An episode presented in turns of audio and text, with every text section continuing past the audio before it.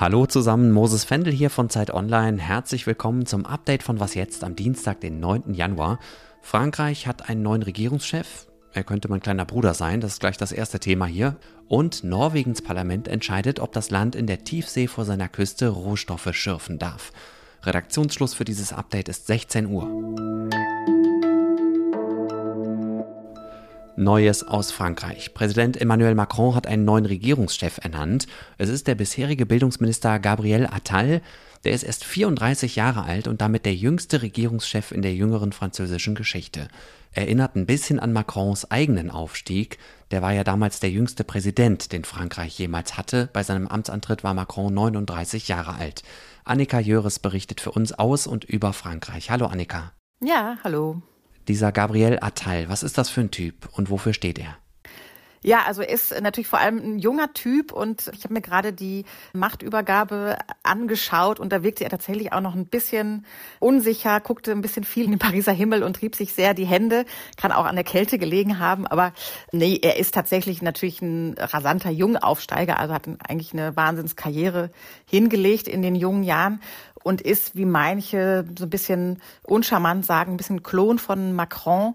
Also er steht eigentlich für das, was eigentlich die meisten Abgeordneten von Macron auszeichnen. Also er kommt aus einem gut oder besser verdiener Haushalt, hat die Pariser Elite-Unis besucht, ist Jurist geworden, war dann kurz bei den äh, Sozialisten und ist dann seit 2017 tatsächlich bei Macron in unterschiedlichen Funktionen.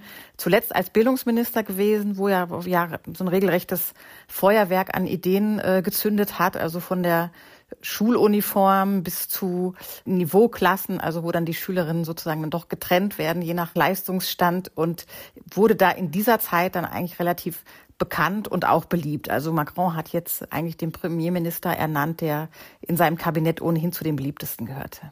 Wie interpretierst du diesen Schritt Macrons? Ja, also mein Eindruck ist, Macron hat ja schon in der Silvesteransprache versprochen, dass es jetzt einen Neuanfang geben soll, dass dieses Jahr ja voller fantastischer Projekte sein soll sozusagen, hat aber nie genauer ausgeführt, was er eigentlich darunter versteht. Und ich vermute mal, dass er jetzt nicht wirklich eine zündende neue politische Idee hat, sonst hätte er die vielleicht schon mal angedeutet, sondern dass es jetzt eher um einen personellen Neuanfang gehen soll und hat jetzt sich eben genau für diesen jungen Aufsteigertypen entschieden und der sicherlich auch ein bisschen Gegengewicht darstellen soll zu dem Parteivorsitzenden der rechtsextremen Rassemblement National. Der ist nämlich noch jünger, der ist unter 30, Jordan Badella heißt der.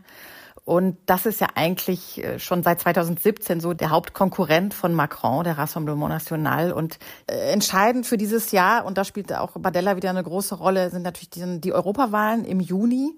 Da sieht es ja bislang für Macron äh, nicht so gut aus. Also seine Partei liegt ja mehr als zehn Prozentpunkte eben hinter dem Rassemblement National. Und auch deswegen versucht er wahrscheinlich diesem, diesem Jungstar Badella dann jetzt einen jungen Premierminister entgegenzusetzen. Und anschließend kommen dann auch noch die Olympischen Spiele nach Paris, das ist so das zweite äh, Großevent in, in Frankreich. Und auch da wird Attal dann sicherlich an, an vorderster Front sein. Danke, Annika. Sehr gerne. Tschüss. Vor einem Jahr hat Norwegen vor seiner Küste große Mengen an wertvollen Metallen und sogenannten seltenen Erden gefunden. Gold und Silber, Kupfer und Zink, Kobalt und Mangan liegen dort bis zu drei Kilometer unter der Wasseroberfläche. Ich behaupte jetzt einfach mal, die Versuchung, diese Rohstoffe da unten rauszuholen, wäre für jedes Land der Welt groß. Denn sie sind unerlässlich für die Energiewende, weil man sie dringend braucht, um zum Beispiel Windräder, Elektroautos oder Solaranlagen zu bauen. Als eines der ersten Länder weltweit will Norwegen diese Schätze nun systematisch heben. Kurz nach dem Redaktionsschluss für diese Folge will das Parlament darüber abstimmen. Meine Kollegin Brigitte Wenger hat sich mit den Vor- und Nachteilen des Tiefseebergbaus beschäftigt. Ich erreiche sie in ihrer Schweizer Heimatstadt. Hallo Brigitte. Hi. Wie müssen wir uns diesen Tiefseebergbau vorstellen und warum ist er problematisch? Problematisch ist der Tiefseebergbau vor allem, weil man eigentlich die Umweltfolgen kaum abschätzen kann. Also du musst dir vorstellen, die Senckenberg-Gesellschaft für Naturforschung, die sagt, dass 90 Prozent der Tierarten, die da unten leben, wir noch überhaupt nicht beschrieben haben. Das heißt, wenn der Mensch da reingeht, da irgendwelche Metalle aus dem Boden holt, natürlich mit rumfuhrwerkt, sage ich jetzt mal, welche Auswirkungen das hat auf das Ökosystem der Meere und damit aber auch auf das Ökosystem der ganzen Welt. Da weiß man einfach noch fast nichts drüber. Also wir kennen eigentlich, so sagen Sie es, den Mond besser als die Tiefsee. Das sind natürlich schon gewichtige ökologische Gründe, die ausreichen, um zu sagen, uh -uh, lieber Finger weg vom Meeresboden. Aber davon mal abgesehen, ließe sich dieser Tiefseebergbau denn überhaupt wirtschaftlich betreiben? Das ist eine Frage, die sich Forschende auch stellen. Die Forschenden weltweit waren tatsächlich etwas überrumpelt von Norwegens Regierung, dass sie gesagt haben, wir wollen den Tiefseeboden eigentlich freigeben. Die gehen im Moment die, gehen die Stimmen eher in die Richtung, dass es noch nicht wirtschaftlich ist, da was zu tun, weil man es wirklich auch noch gar nicht macht. Eine andere Frage, die sich Forschende aber auch stellen, ist, hat es denn da überhaupt genug Metalle, dass es sich überhaupt irgendwann lohnen könnte, da ähm, so viel Aufwand zu betreiben. Aber ich glaube, das übergeordnete Thema in diesem Bereich ist wirklich, man weiß noch so wenig, dass man eigentlich den nächsten Schritt noch überhaupt nicht gehen kann. Jetzt wäre Norwegen ja eins der ersten Länder weltweit, die das überhaupt machen. Warum will die Regierung denn unbedingt, dass das Land hier so eine Vorreiterrolle einnimmt? Norwegen will tatsächlich eigentlich nicht auf die Wissenschaft warten, sondern Norwegen will im Gegenteil diese Wissenschaft betreiben, also das Wissen sich erarbeiten.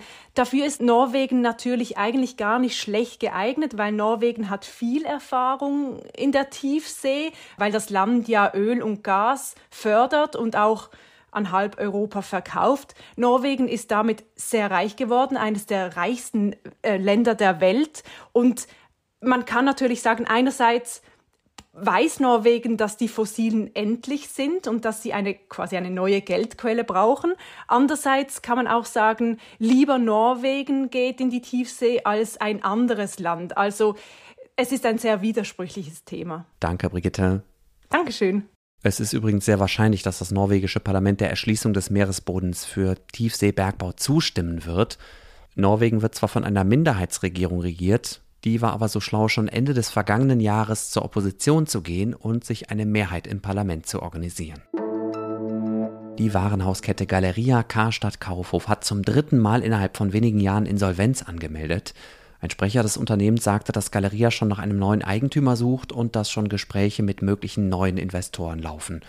Galeria Karstadt Kaufhof hat in Deutschland noch 92 Filialen mit insgesamt 15.000 Beschäftigten. Was aus denen wird, ist unklar. Grund für die erneute Insolvenz ist die Pleite des Mutterkonzerns Signa, der dem österreichischen Unternehmer René Benko gehört. Signa war wegen gestiegener Zinsen, Baukosten und Energiepreise in finanzielle Probleme geraten und hatte deswegen schon Ende November angekündigt, Galeria zu verkaufen. Was noch? Im Iran hat ein Gericht einen bekannten Popmusiker verurteilt. Zwei Jahre und acht Monate muss Mehdi Jarahi ins Gefängnis und er muss außerdem 74 Peitschenhiebe ertragen. Das berichtet eine iranische Zeitung und beruft sich auf die Anwältin des Musikers. Sein Vergehen? Er hat letzten Sommer bei YouTube einen Song veröffentlicht, in dem er deutlich kritisiert, dass Frauen im Iran in der Öffentlichkeit ein Hijab, also ein Kopftuch tragen müssen. Dein Kopftuch heißt das Lied denn auch, oder auf Persisch Rusarito. Darin heißt es unter anderem, leg dein Kopftuch ab, lass dein Haar frei. Das weckt natürlich Erinnerungen an die Protestbewegung vom Herbst 2022 im ganzen Land nach dem gewaltsamen Tod der jungen Kurdin Gina Mahsa Amini. Bei den Protesten ging es ja ganz zentral um die Würde und die gesellschaftliche Rolle der Frauen im Iran. Ich sage nur Frau, Leben, Freiheit. Hier also das Lied, wegen dem der Sänger jetzt in den Knast muss und ausgepeitscht wird.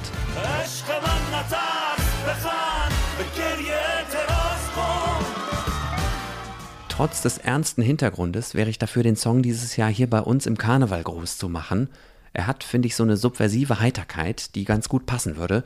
Nur als kleine Anregung, falls hier irgendjemand mithört von den einschlägigen Kölner Bands, zum Beispiel Casala oder Brinks.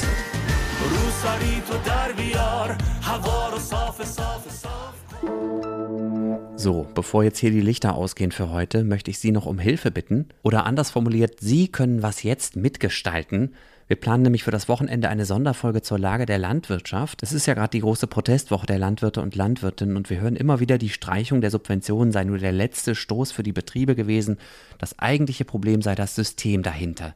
Die Agrarpolitik der EU, die Abhängigkeit von Subventionen, niedrige Verbraucherpreise, Bürokratien und neue ökologische Anforderungen. Was sind Ihre Fragen zum Thema? Das will nicht nur ich gerne wissen, sondern noch viel mehr Janis Karmesin. Deswegen hauen Sie uns doch gerne mit flinken Fingern einen Mail in die Tastatur an wasjetzt.zeit.de, solange die Finger noch nicht abgefroren sind. Ich bin Moses Fendel, jetzt aber danke und tschüss. Ich spreche halt so selten Hochdeutsch, dass mich das meistens eher nervös macht als das Inhaltliche.